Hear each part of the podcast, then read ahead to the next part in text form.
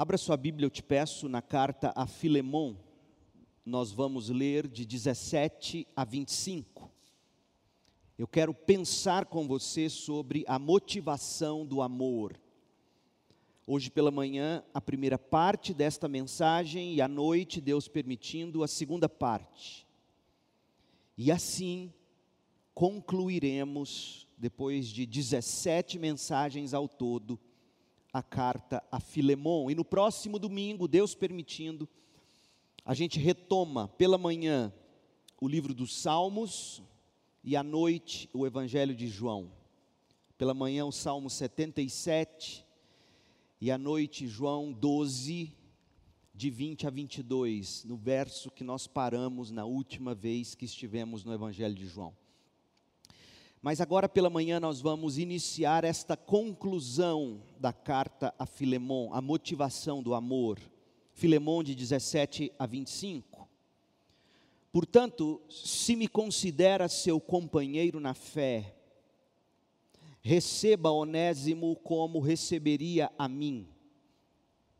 Se ele o prejudicou de alguma forma ou se lhe deve algo, cobre de mim, eu, Paulo Escrevo de próprio punho, eu pagarei, e não mencionarei que você deve sua própria vida. A mim, você me deve a sua própria vida. Sim, meu irmão, faça-me essa gentileza no Senhor, reanime meu coração em Cristo.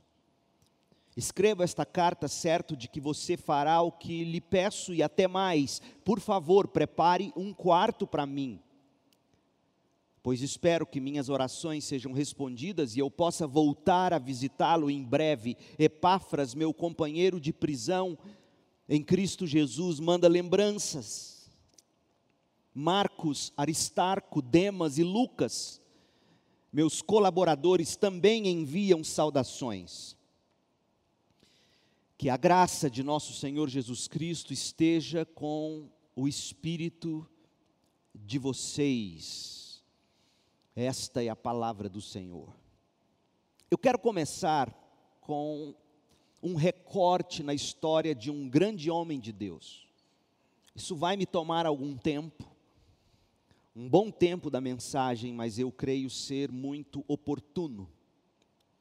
Um dos imperativos bíblicos para o crente é que a gente tenha os olhos voltados para uma tão grande nuvem de testemunhas é imperativo bíblico que nós sigamos a fé dos nossos líderes, que nós imitemos a fé de homens e mulheres que vieram antes de nós. Aliás, esta foi a forma que o autor da carta aos Hebreus encontrou, ou uma das formas de ajudar aqueles crentes que estavam considerando abandonar a fé, e aí, no, no afã de incentivá-los a prosseguir com perseverança, dentre tantas coisas, o autor aos Hebreus escolhe nos mostrar uma grande nuvem de testemunhas, de fé, para que nós pudéssemos, inspirados neles, olhar para Jesus, o autor e o consumador da nossa fé, e assim nós pudéssemos conseguir terminar a corrida que nos foi proposta. John Bunyan é um dos meus heróis. Se você entrar no meu gabinete aqui na igreja, eu tenho desenhos do rosto de grandes homens do passado. Um deles é John Bunyan. John Bunyan foi pregador e escritor batista. Ele viveu no século 17, entre 1628 e 1688, na Inglaterra. Ele morreu aos 60 anos. Ele teve pouca educação escolar. Ele era muito pobre um parêntese. Se você acha que essa história toda não tem nada a ver com a carta Filemon, aguarde, pois tem.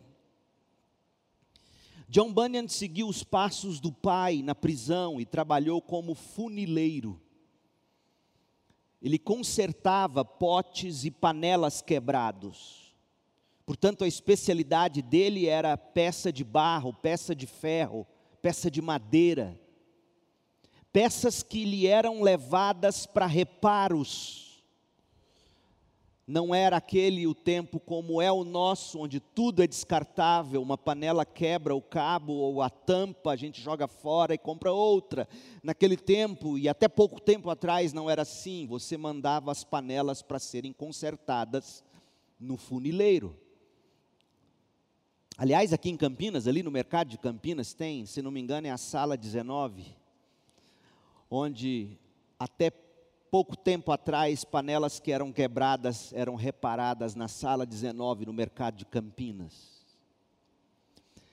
John Bunyan serviu ao exército dos 16 aos 19 anos. Ele se casou aos 20 anos, em 1649, e viveu em Elstow, uma localização próxima a Londres. Ele viveu lá até 1655, quando a sua esposa morreu. E a esposa deixou para ele quatro filhos. John Bunyan mudou para outra cidade com suas, quatro filhas, na verdade, cidade de Bedford, que ficava a 80 quilômetros ao norte de Londres, e ele, viúvo, casou-se pela segunda vez. Ele se converteu ao cristianismo pouco antes de completar 25 anos, durante os anos do primeiro casamento. Sua primeira esposa, ele fala isso em sua autobiografia, lhe deixou dois grandes tesouros como herança.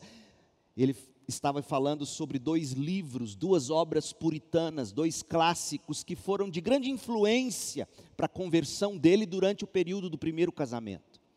Um dos livros nós temos em português pela editora PES, se chama Um Guia Seguro para o Céu, de Joseph Alain. Se você nunca leu esse livro, você deve ler. Foi um dos tesouros que, segundo Bunyan, sua primeira esposa deixou para ele.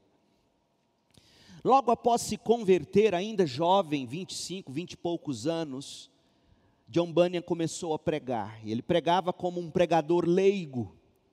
O que, que isso significa? Significa que ele pregava sem ter tido treinamento teológico, sem ter sido ordenado por alguma igreja, a igreja da Inglaterra, ao ministério da palavra. E Bunyan, como pregador leigo, rapidamente percebeu o quanto a pregação dele era popular, posto que cada vez mais ele recebia convites de todos os lugares para ir pregar.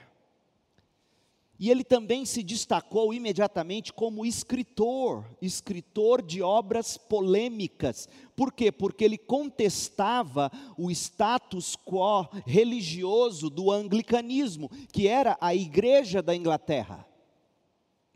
Então veja, esse homem que não teve educação, ou pouquíssima educação, funileiro, tão logo se converteu a Cristo, tornou-se rapidamente um grande pregador, e um grande escritor. Naquela época, a igreja, ou melhor, a Inglaterra, o país estava em guerra civil. Na época de Bunyan, o rei havia sido deposto. O país estava sendo governado pelos militares e Oliver Cromwell, um grande nome da história, Oliver Cromwell agia como o soberano da nação, o líder da nação. Cromwell morreu em 1658 e o filho dele liderou a nação por algum tempo. Carlos II era o rei que, tendo sido deposto de seu trono, esperava na cidade de Paris o momento certo para voltar a ser o rei da Inglaterra. E ele cruzou o canal de volta para a Inglaterra e foi recolocado no trono como rei da Inglaterra em 1660. E aí começam os problemas. Em outubro de 1660 foi ordenado que o livro de oração comum, esse documento é muito importante porque é o documento, era a cartilha oficial da igreja anglicana, da igreja da Inglaterra. E nós batistas, nós saímos ah, como separatistas, saímos da igreja da Inglaterra, sendo um dos fatores precisamente o fato de que homens como John Bunyan e outros que tornaram-se batistas se recusavam a fazer seus cultos seguindo essa cartilha da igreja anglicana, que era o livro de oração comum.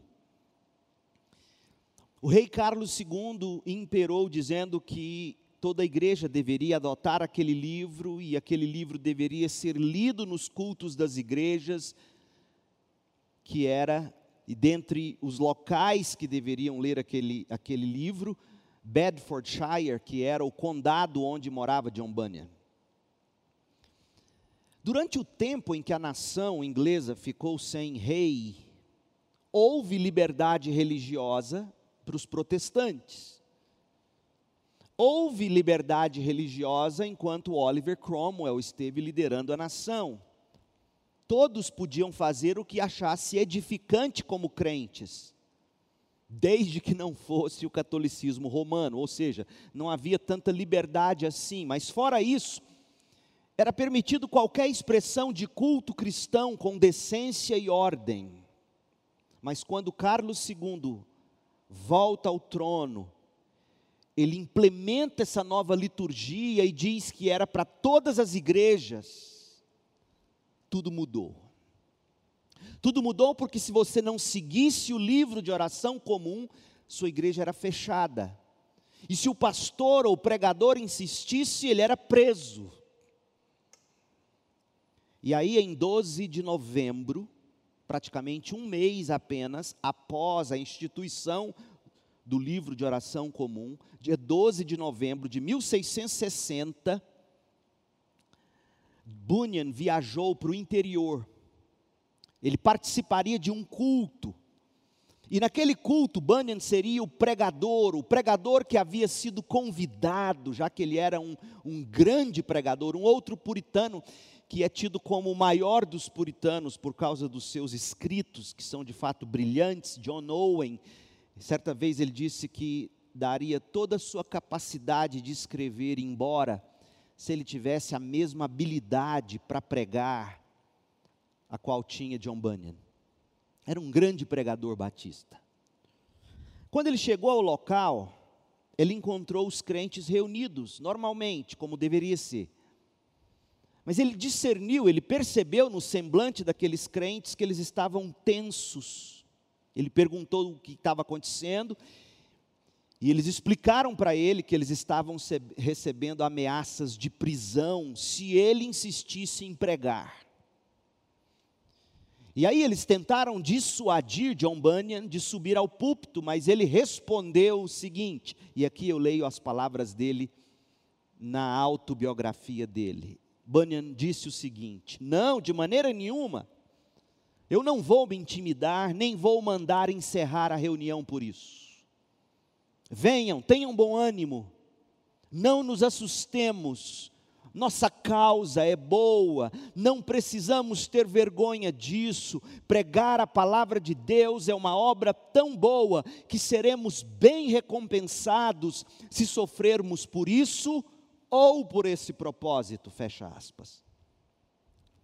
John Bunyan sabia que se recusasse a, a pregar, cedendo à pressão dos guardas do rei ou daqueles que pressionavam para ele não pregar, ele sabia que se ele se recusasse por causa dessa ameaça de prisão, a atitude dele significaria que todos os demais fariam o mesmo quando eles estivessem também sob pressão. E aí ele disse: Eu não posso dar um mau exemplo.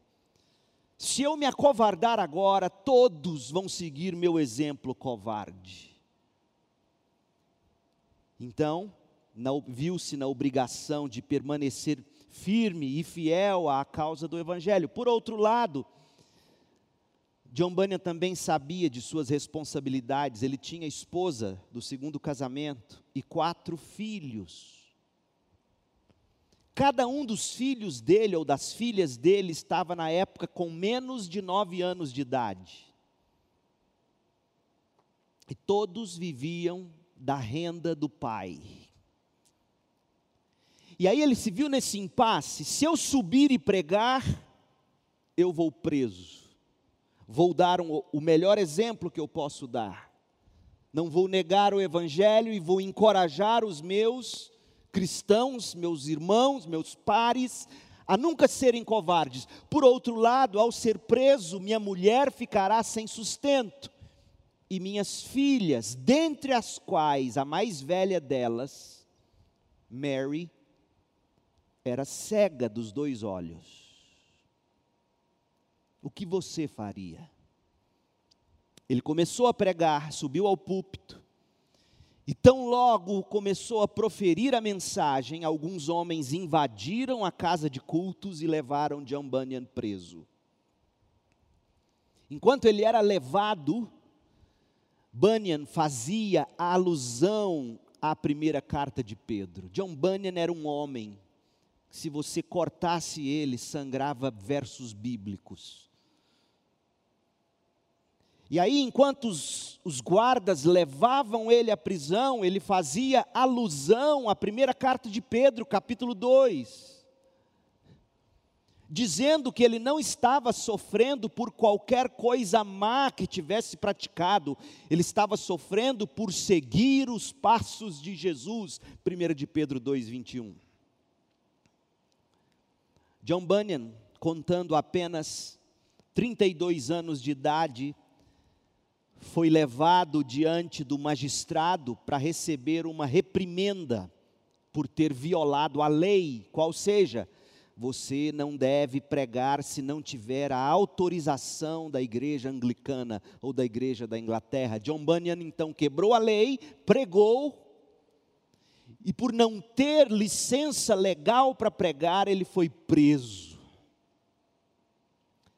Todos então esperavam que ele se retratasse, que ele abandonasse a ideia de pregar.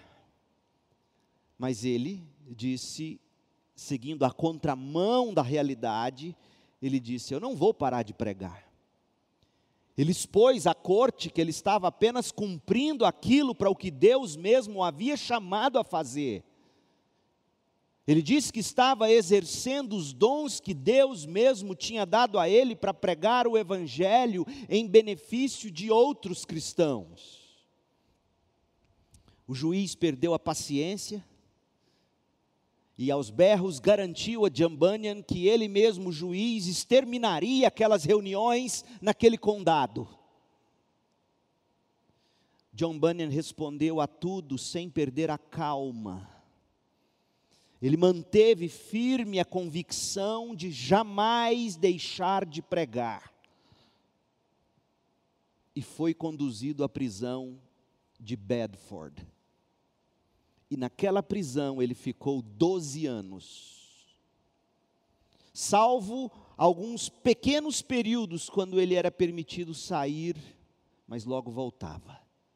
12 anos preso. Por se recusar a dizer: Eu não vou pregar mais. Na prisão, dentre outras coisas, ele escreveu uma reflexão, e eu quero ler esses parágrafos para você, para você entender o que ia no espírito daquele homem enquanto ele estava preso. Abre aspas. Apesar dessas ajudas, quais ajudas? Se você estivesse lendo a biografia dele, Aliás, leia, se chama Graça Abundante para o Maior dos Pecadores, editora fiel. Nossos jovens no Clube do Livro já leram essa biografia, Graça Abundante ao Maior dos Pecadores. então ele vinha dizendo que o que mais consolava ele na prisão eram as passagens bíblicas que ele tinha memorizado no coração. Eis aqui a, o segredo dos grandes homens e mulheres de Deus crente. Estocar, armazenar versos bíblicos no coração, decorá-los, memorizá-los, meditar neles. Apesar dessas ajudas dos textos bíblicos, ele diz, achava-me um homem cercado de debilidades.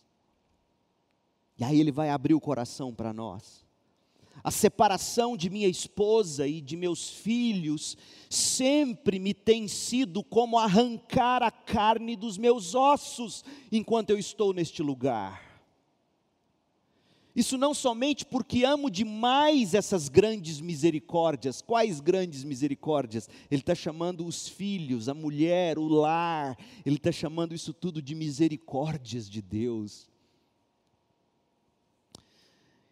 Isso são somente, isso não somente porque amo demais essas grandes misericórdias, mas porque sempre sou lembrado das muitas privações, misérias e da grande falta que minha pobre família provavelmente terá se eu for tirado deles, especialmente minha pobre filha cega, que está mais perto de meu coração do que qualquer outra coisa a pensar nas privações que minha filha cega pode passar, quebra o meu coração em pedaços. Pobre criança, pensei, que sofrimento você provavelmente terá como sua porção neste mundo.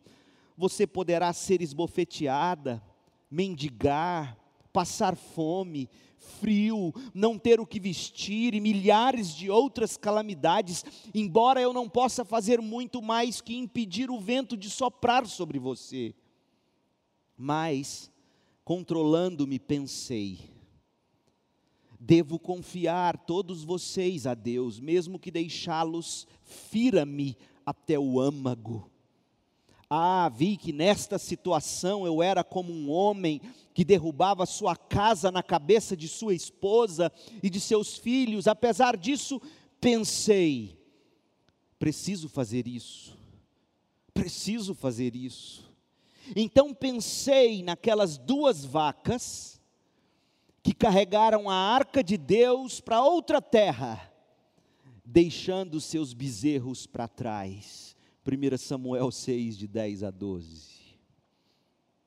Várias considerações me auxiliaram nesta tentação, uma delas foi a esperança do seguinte versículo, Jeremias 49, 11: Deixa os teus órfãos, e eu os guardarei em vida, e as tuas viúvas confiem em mim. Fecha aspas.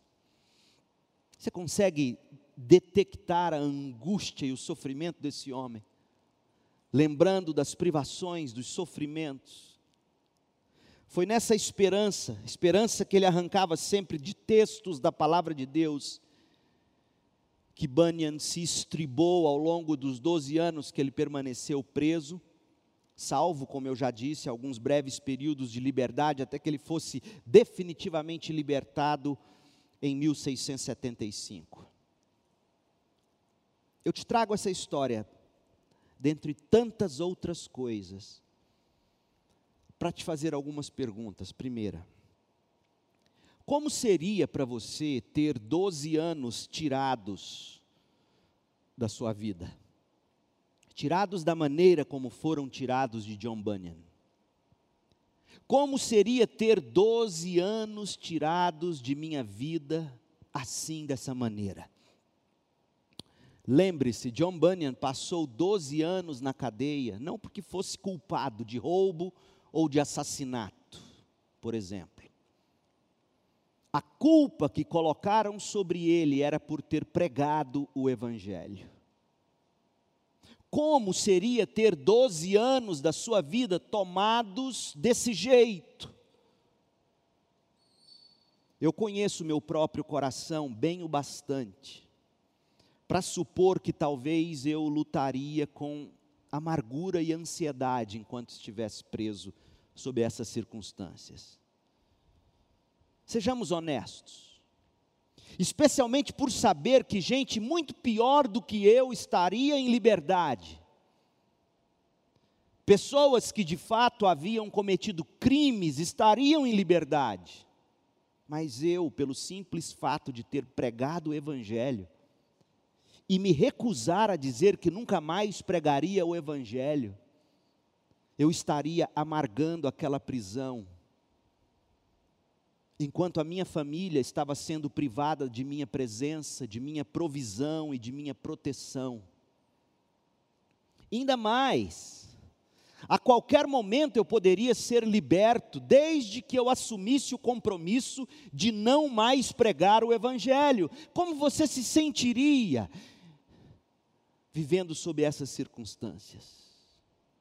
De que maneira você empregaria esses 12 anos na prisão, 12 anos que foram roubados, tirados, arrancados de você? Ah, muitos crentes teriam se comprometido, muitos crentes teriam cedido. John Bunyan não. E como nós precisamos de John Bunyans no tempo em que a gente está vivendo. Olhe, olhe para John Bunyan mais uma vez. Após cinco anos livre para pregar, ele foi preso, cinco anos desde a conversão e até o período em que ele foi preso. Ele foi preso por 12 anos, porque ele pregava sem licença do Estado e por se recusar a parar de pregar. No entanto, aquele puritano abençoou o povo de Deus ainda mais, estando 12 anos presos. Abençoou o povo de Deus para muito além do contexto e da geração dele.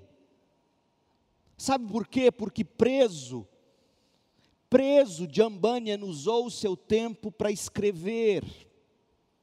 John Bunyan escreveu um dos livros cristãos mais maravilhosos da história do cristianismo, O Peregrino.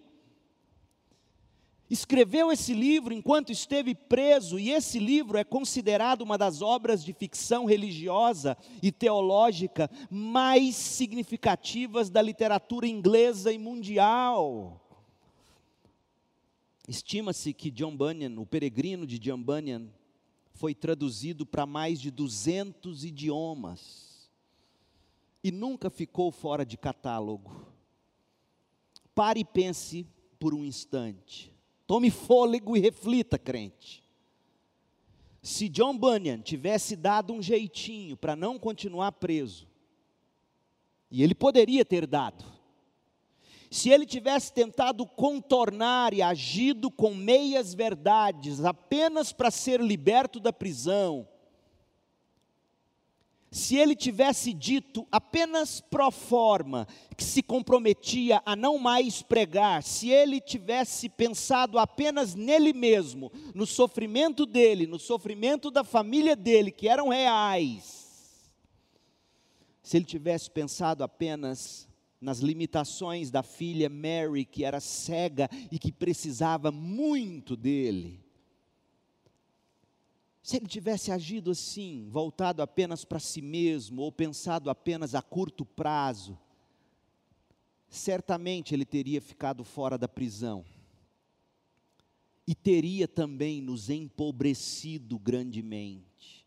Sim, teria nos empobrecido, porque se ele tivesse ficado fora da prisão, provavelmente ele nunca teria escrito os seus grandes clássicos. Por exemplo, foram nove livros na prisão, dentre os quais O Peregrino, Guerra Santa, Graça Abundante ao Principal dos Pecadores e outros.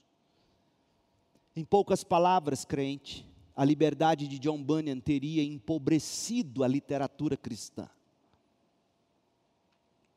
Agora responda-me a seguinte questão. Eu vou te dar o nome de quatro livros, e eu quero que você me diga o que esses quatro livros têm em comum: Efésios, Filipenses, Colossenses e Filemão. O que esses quatro livros têm em comum, além do fato de que foi escrito pelo mesmo autor, Paulo, essa é fácil. Todos esses livros foram escritos da prisão. Paulo escreveu de Roma durante o seu primeiro período de prisão, aproximadamente entre 60 e 62 depois de Cristo. E por que que Paulo estava preso? Paulo estava preso porque assim como John Bunyan ou John Bunyan, assim como Paulo, estava preso porque se recusava a parar de pregar o Evangelho. Percebe a conexão? Portanto, se Paulo tivesse optado pela liberdade, tivesse ele pensado apenas a curto prazo ou apenas nele mesmo, o custo não teria sido apenas que Paulo não poderia sair pregando livremente. Não, não seria, porque além dele ter restrições para pregar, o maior custo seria que, se ele não tivesse preso, provavelmente nós jamais teríamos as cartas da prisão. Você já pensou o que seria um Novo Testamento, uma Bíblia, sem Efésios, sem Filipenses, sem Colossenses, sem Filemon? Eu vou dizer algo que vai te chocar, e é para chocar mesmo que desperdício teria sido a liberdade de Paulo. Que desperdício teria sido a liberdade de John Bunyan. Se esses homens tivessem distensionado um pouquinho como nós somos tentados a pedir ou a viver o nosso cristianismo hoje em dia, se esses homens tivessem tentado dar um jeitinho para ficar longe da cadeia, e eles teriam conseguido, sem cometer grandes pecados, eles teriam ganhado a liberdade, mas teriam desperdiçado a vida deles. Porque se Paulo não tivesse sido preso, nós não teríamos Efésios, Filipenses, Colossenses e Filemon. E perceba por você mesmo o que o mundo teria perdido se não tivéssemos esses documentos compostos em uma masmorra em Roma. Leia essas cartas hoje à tarde. Leia. Não vai te custar muito tempo. Você consegue ler essas cartas rapidinho hoje à tarde. Em menos de duas horas você lê essas quatro cartas. Leia e vá sublinhando e vai extraindo os conceitos dessas cartas e veja por você mesmo que o mundo teria perdido se Paulo tivesse ficado fora da cadeia. Meu povo, tantos dos nossos sofrimentos, a gente joga eles na conta do desperdício, quando na verdade é o oposto nós podemos sim desperdiçar a vida sem sofrimentos. Oh, meu povo, como eu tenho visto a igreja de Cristo nesses seis meses de pandemia, desperdiçando a pandemia, vivendo esse período como se fosse apenas uma lacuna que tem que passar logo para a gente poder voltar ao normal, ir para o shopping, viajar, curtir a vida ir para o salão sem ter que pôr máscara. As pessoas estão preocupadas com suas próprias vidas. Que desgraça! Nós estamos desperdiçando a oportunidade de fazer algo para Cristo que pode ser eterno. Paulo não teria desperdiçado a vida dele permanecendo preso. Pelo contrário, teria sido um desperdício se ele tivesse dado um jeito para ficar livre. Aliás, quando ele usou da prerrogativa de ser cidadão romano, quando ele apelou a César, leia por você mesmo, ele não apela a César para simplesmente se ver livre, ele apela a César porque ele tinha convicção de que ele tinha que pregar diante do imperador, e para chegar lá, ele usou da prerrogativa de dupla cidadania, ele usou da prerrogativa de ser cidadão romano e, portanto, ter que ser julgado em Roma, e aí ele diz: me levem para César. Por quê? Porque ele queria dar um jeitinho para ficar livre? Não, porque ele queria pregar o Evangelho. Meu povo, essas verdades são para nos constranger mesmo, porque o nosso cristianismo é uma gelatina de morango sem açúcar. A gente procura Cristo para o nosso bem-estar, tornamos o Cristo num caixa eletrônico para o nosso bem. Quando na verdade o Cristo foi crucificado e morreu no nosso lugar e ressuscitou vitorioso para nos salvar da ira de Deus e para não vivermos mais para nós mesmos, mas para aquele que morreu e ressuscitou por nós. Esse é o cristianismo que deve existir no coração e no comportamento dos crentes. Desperdício teria sido John Bunyan livre, desperdício teria sido Paulo livre como tem sido desperdício. Aliás, se você fizer uma conta olhando para a história, você vai observar que desde o fim da Segunda Guerra Mundial até esse período de pandemia, essa geração ou essas gerações que viveram pós Segunda Guerra, início da Covid, é praticamente a única geração da história com quase nada de sofrimento. Antes de Segunda e Primeira Guerra Mundial, o mundo viveu sofrimento após sofrimento. E aí a gente tem de repente essa lacuna. Eu tive, nasci em 1973. Não tinha nada pelo que se protestar, a vida era boa demais para todo mundo. Os hippies foram para a rua fumar maconha e fazer bonito, desperdiçar a liberdade.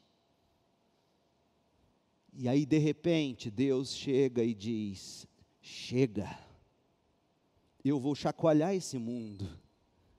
E um espirro nos colocou no estado que nós estamos. E sabe o que a igreja está fazendo? Desperdiçando a pandemia. Encontrando uma maneira de dar um contorno nisso, entender qual é o novo normal, para continuar vivendo uma vida para si mesmo. Que desperdício que desperdício tem sido a vida. Pois bem, a pequena carta que nós estamos estudando, a carta a Filemon, tem sido nosso objeto de estudo já há alguns domingos. Nós estamos caminhando para a conclusão dela, Deus permitindo hoje à noite, e a primeira lição que eu quero extrair para nós é que aquelas liberdades que em Cristo nós acabamos perdendo, todas elas podem ser revertidas para o nosso bem e o progresso do Evangelho. Todas as liberdades que a gente perde em Cristo Jesus, e a gente perde sim muitas.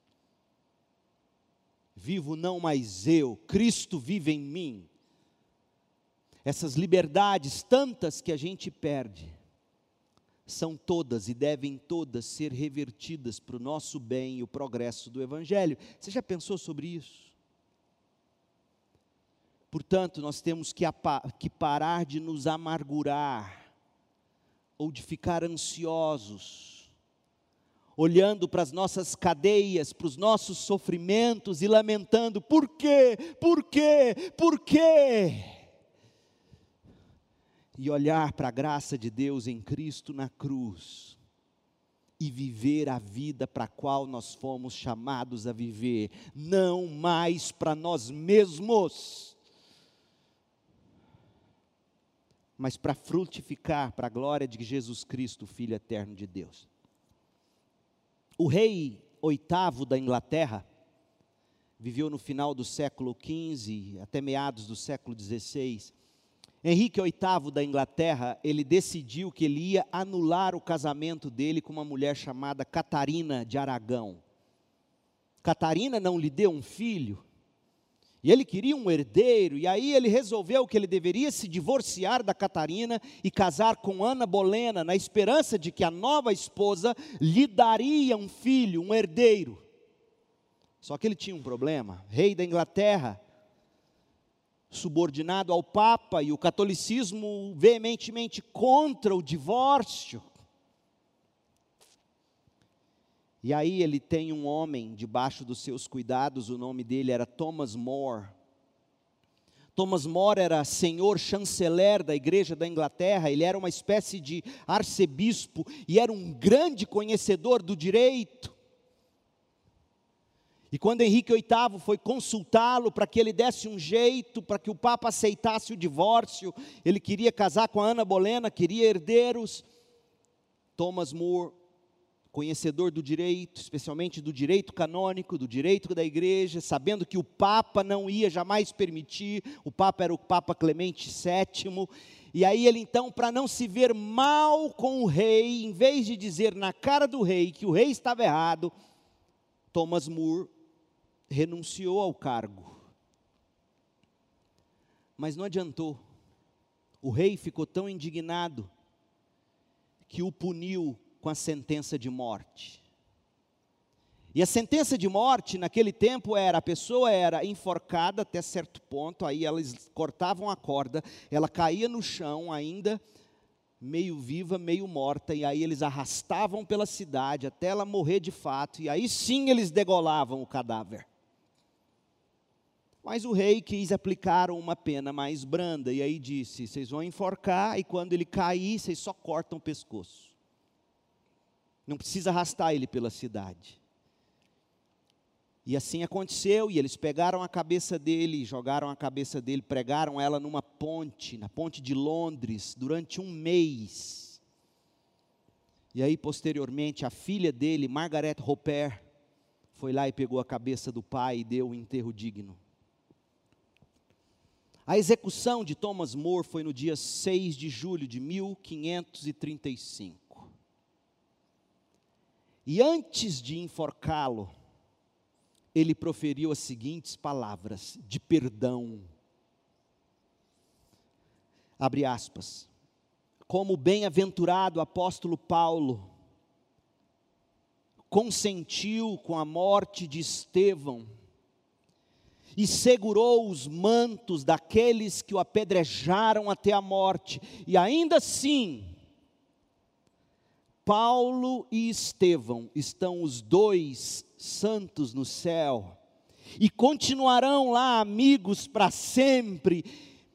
Então eu realmente confio e, portanto, orarei com toda sinceridade para que vossas senhorias tenham agora aqui na terra sido juízes da minha condenação, para que vocês possam daqui em diante receber a Cristo e tornarmos-nos amigos no céu.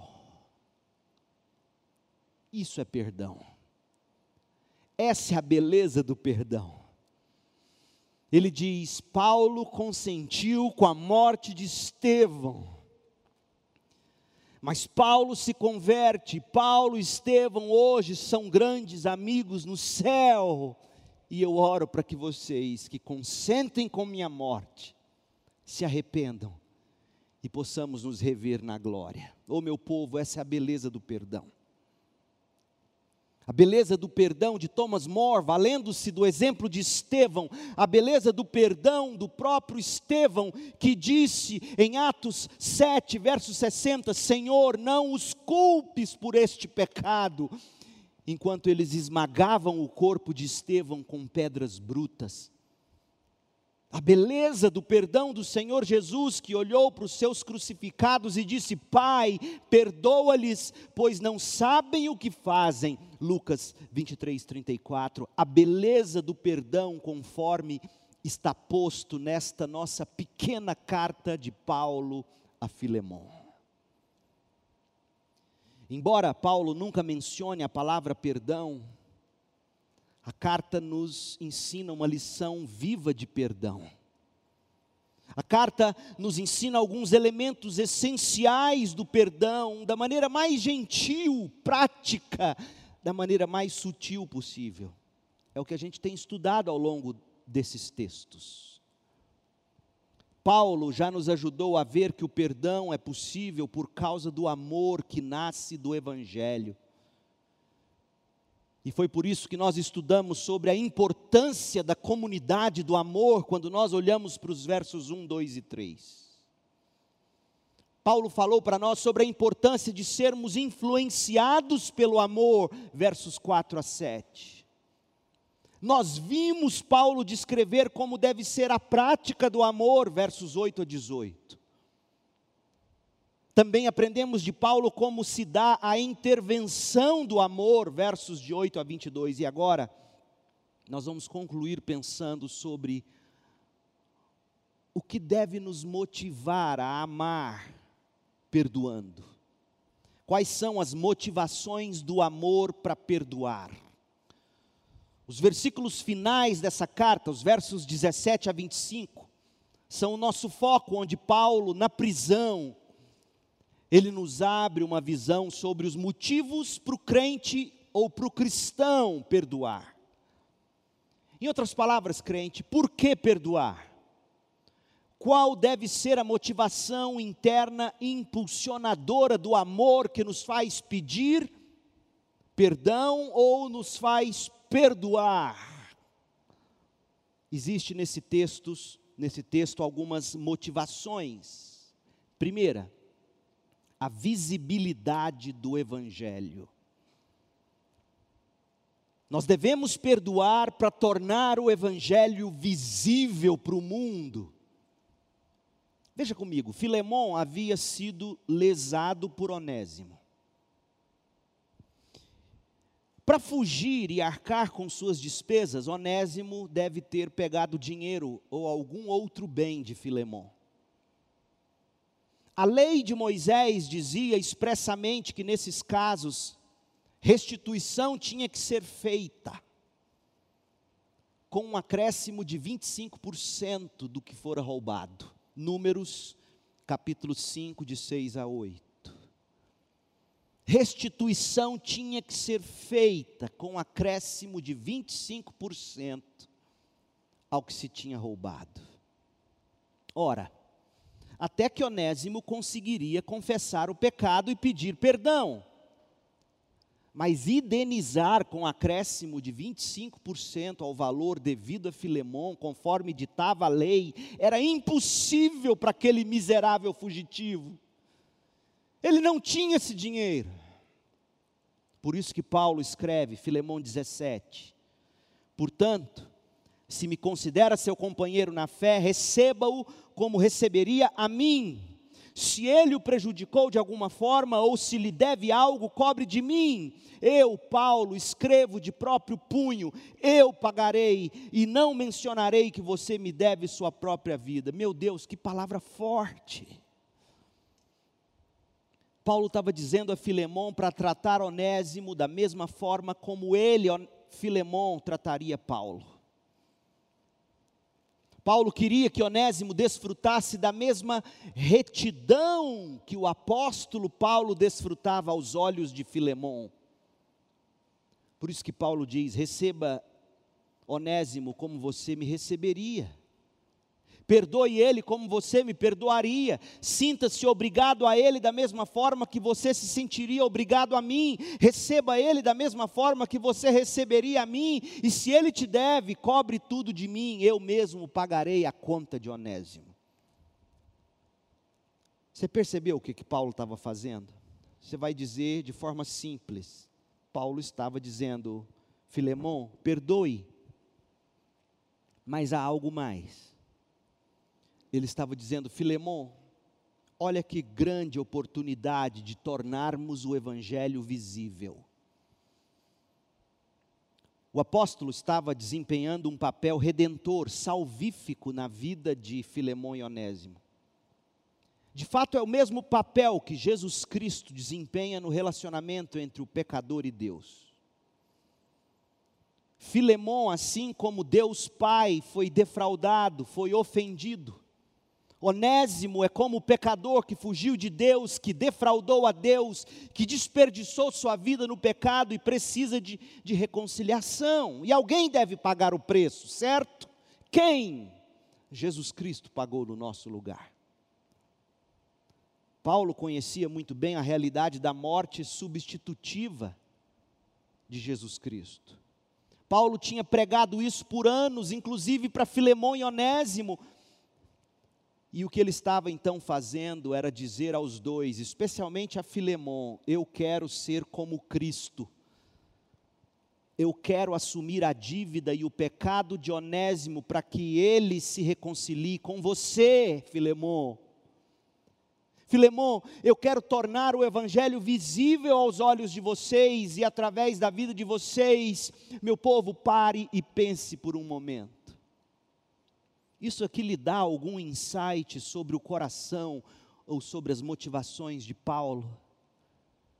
Deveria, porque você se lembra quando Paulo disse em várias ocasiões, em várias ocasiões Paulo disse: "Sede meus imitadores como eu sou de Cristo". E aqui você vê Paulo como o substituto para a reconciliação. Você vê Paulo parecidíssimo com Cristo, meu povo, nunca somos mais semelhantes a Deus do que quando nós perdoamos. Nunca somos mais semelhantes a Cristo do que quando carregamos a dívida, para que o perdão e a reconciliação possam ocorrer. Paulo estava agindo como Cristo. Paulo disse: Eu vou assumir as consequências do pecado de Onésimo. Você, Filemão, apenas receba Onésimo de volta, como se fosse a minha pessoa. Gente, que coisa linda, linda de morrer, literalmente. Toda vez, toda vez que alguém peca contra nós, a gente fica com uma chance. Ou a gente nega o Evangelho, ou a gente torna visível o Evangelho, perdoando. Toda vez que pecam contra nós, a gente fica com a chance de tornar o Evangelho visível. A gente pega a dívida, a gente pega o prejuízo, o que for, mesmo que sejamos nós mesmos os lesados, a gente pega isso e leva conosco para a cruz. E o que, que a gente entrega em troca? Amor, perdão, reconciliação. Então, que motivação nós temos para perdoar? Em primeiro lugar, a visibilidade do Evangelho. Tornar visível em nossa própria vida o que Cristo fez por nós e por todos os pecadores. Não negue o Evangelho. Não obscureça o Evangelho creia e torne-o visível através de relacionamentos perdoadores, restauradores. Tome o lugar de alguém se preciso for, mas torne visível o Evangelho. Segundo ponto, e a gente encerra com ele, à noite a gente retoma. Segunda motivação para perdoar, a possibilidade de abençoar. O que nos motiva a amar e perdoar é, em primeiro lugar, tornar visível o Evangelho na nossa própria vida. Mas tem mais: motiva-nos a amar e a perdoar a possibilidade que temos de abençoar com o nosso amor e o nosso perdão. Ouça o verso 10, o que Paulo diz. Perdão, verso 20. Paulo diz assim: Sim, Filemão, meu irmão Faça-me essa gentileza no Senhor, reanime meu coração em Cristo. O que Paulo estava dizendo? Paulo sabia que Filemão tinha o dom de abençoar o próximo. Você se lembra do verso 7? Olha aí no verso 7, nessa mesma carta, olha o que Paulo já tinha dito sobre Filemão: Seu amor, meu irmão, tem me dado muita alegria e conforto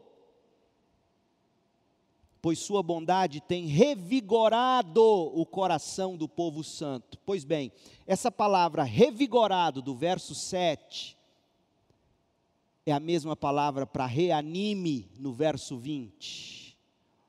Anapauo no grego, que significa reanimar, revigorar, reacender, reestruturar.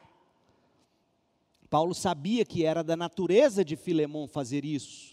Filemão fizera isso com tantas pessoas, e agora era a vez de Paulo mesmo ser revigorado, Paulo mesmo ser reanimado por Filemão. Mas como?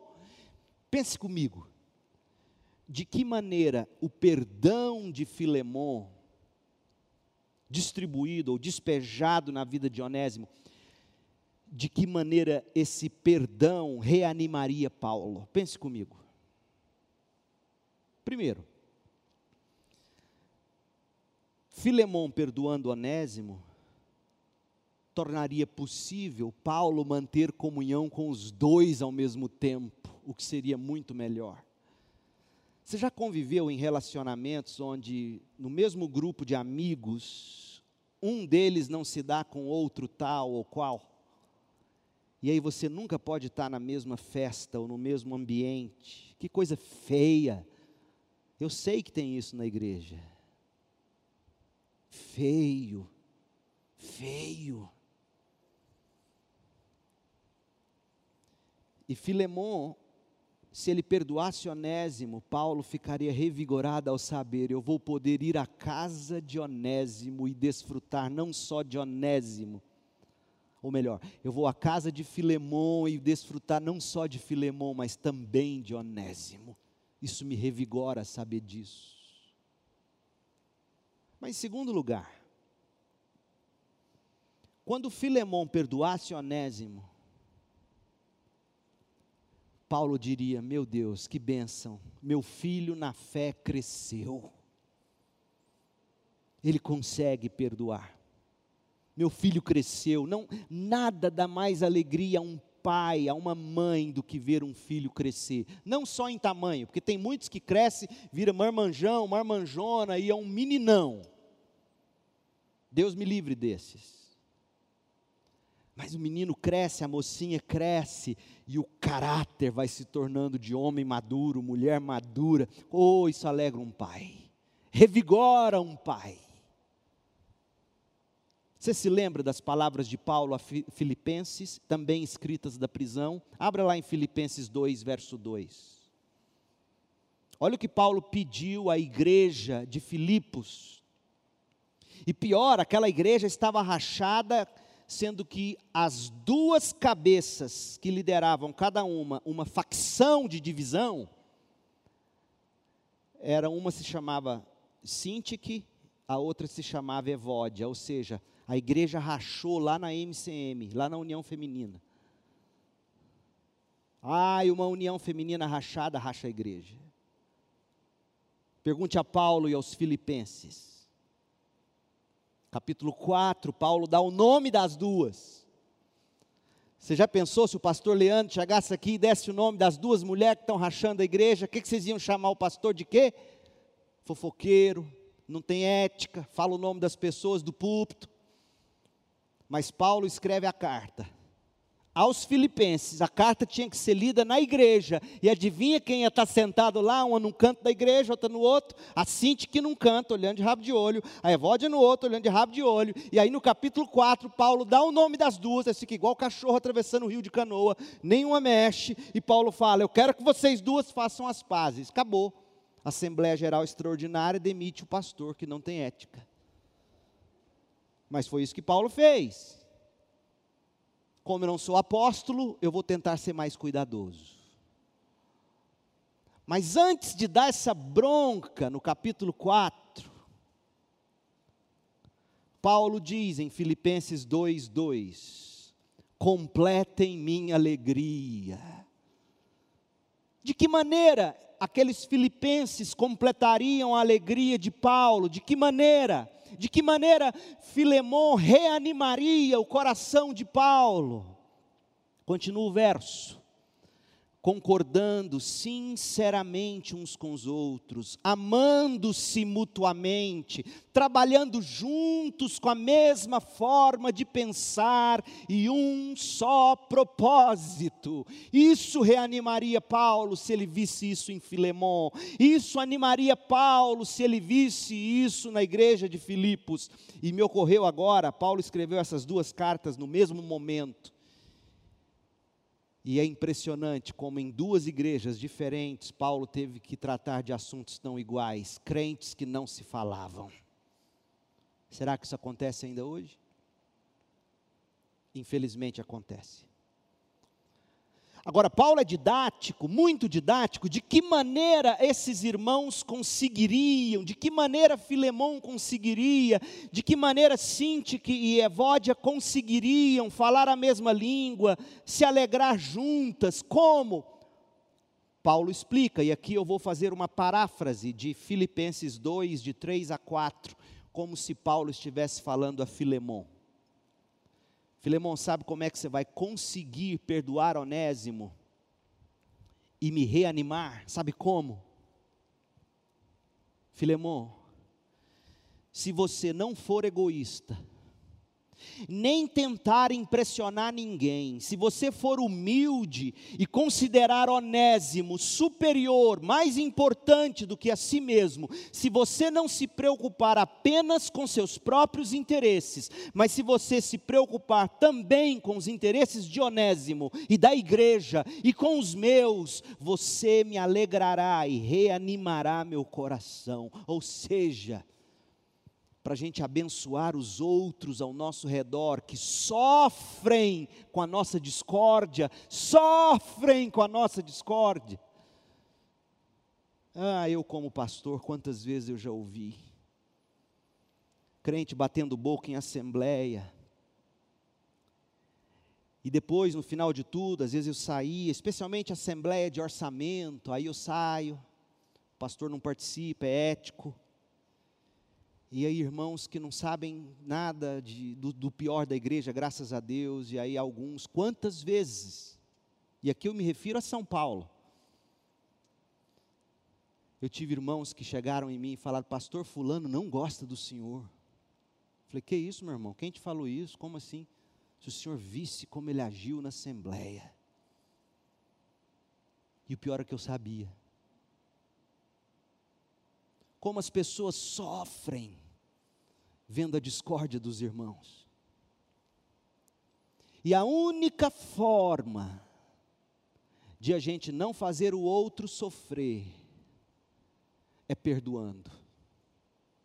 E para perdoar, nós temos que fazer o que Paulo diz em Filipenses 2, de 3 a 4. Não podemos ser egoístas, não podemos viver para impressionar os outros, temos que ser humildes, temos que considerar os outros superiores a nós mesmos.